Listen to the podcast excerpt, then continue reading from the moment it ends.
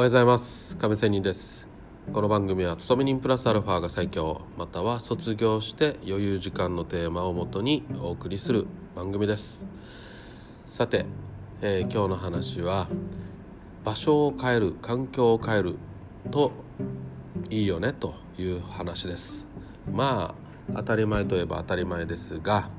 環境を変えることによってこれまでの自分の頭の中または行動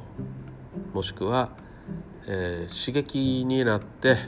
プラスの方に働くよねというような話です。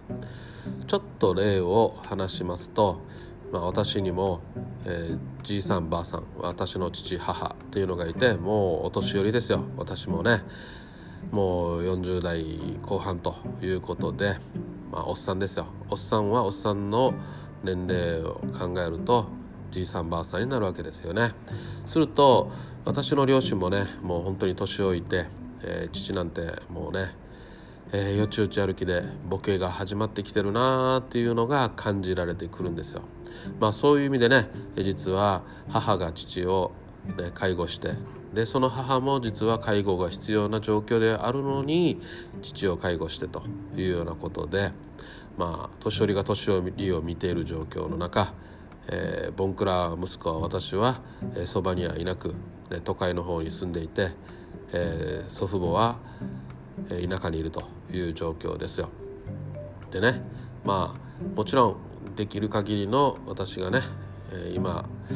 やれることはお助けをするということはしますがまあ世間様から見たら「お前何してんの?」と早く田舎に帰って両親見れば？とかね思うと思いますがまあ今はできてない状態なんですけど、まあ、その中での話なんですがさてあの父がボケているとやばいという話なんですけどやっぱりね母がいろいろそばにいて分かるんですけども私が実家に帰ってね話をするとやっぱり口数も多くなって、えーまあ、要は喜ぶわけなんですけども頭の刺激になってしばらくよく話あなたが帰っても、ね、あの私と話すようになったよとか運動が散歩をするようになったよとかねそういう話をしてくれるので、うん、やっぱりねボケ始める老人っていうのは毎日のルーティン、ね、つまらない生活、ね、が続いていくとやっぱり思考が停止していくよなというふうに思うわけですよ。なので環境を変えっていうことをよく私と母は作戦でねその父を私のいるこの都会の方にね連れてくるわけですよ。で連れてきてね私とドライブしたりいろいろ、病院巡りとかもねしたりマッサージ屋さんとか温泉に連れて行ったりしてまた田舎に帰すと母が言うのはやっぱりその帰ってきた数日はねあのよくしゃべるし、えー、スポーツスポーツじゃないな散歩も行ったりでやっぱり行動に変化が見られるよというねことなのであやっぱり頭にね、え、刺激を入れる環境を変えたりすることでいろいろ刺激になって少しボケ防止になってるよなというふうに、え、本当に感じられますで私自身も母から聞くだけじゃなくて一緒に父といてね、えー、同じように考える感じられるところがあるわけですよ。まあ、そういうことも例にも挙げても分かるようにえっ、とねやっぱり環境の変化っていうのは人にとって脳に刺激になりそれに対応していくように自然となるということなので大変重要なことで必要なことだよなと思います。でまあ、えー、こういうねまあもう少しちょっとね父の話をしますとまあ田舎の方でね他の環境を変えてっていうのもありですが、まあ、本当に田舎ではなくてこう都会に来てっていうまたねガラッと変わった環境にすることで本当に脳の刺激になります。マッサージ屋を田舎でね、えー、環境を変えて他の環境にしたとしてもまあ多少の脳の刺激にしかならない。だけど都会という全くまた別の環境に来ることでさらに相乗効果が生まれるというようなイメージです。まあそういうことで、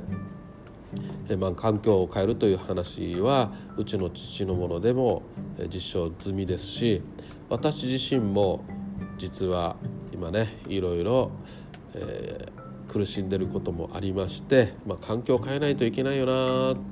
今の状況をなんとか打破しないといけないよなって常々思ってあります。まあその一部としてね最近ジムに通い始めたりダイエットしたり食事制限をしたりとかいうことでまあその一部としてやってはいるんですけど大きくガラッと環境をさらに変えないといけないよなっていうものもあります。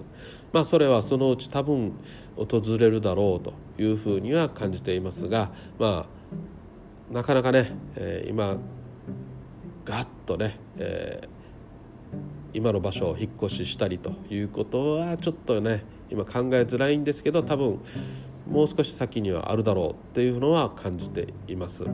まあそういうことでねえっ、ー、と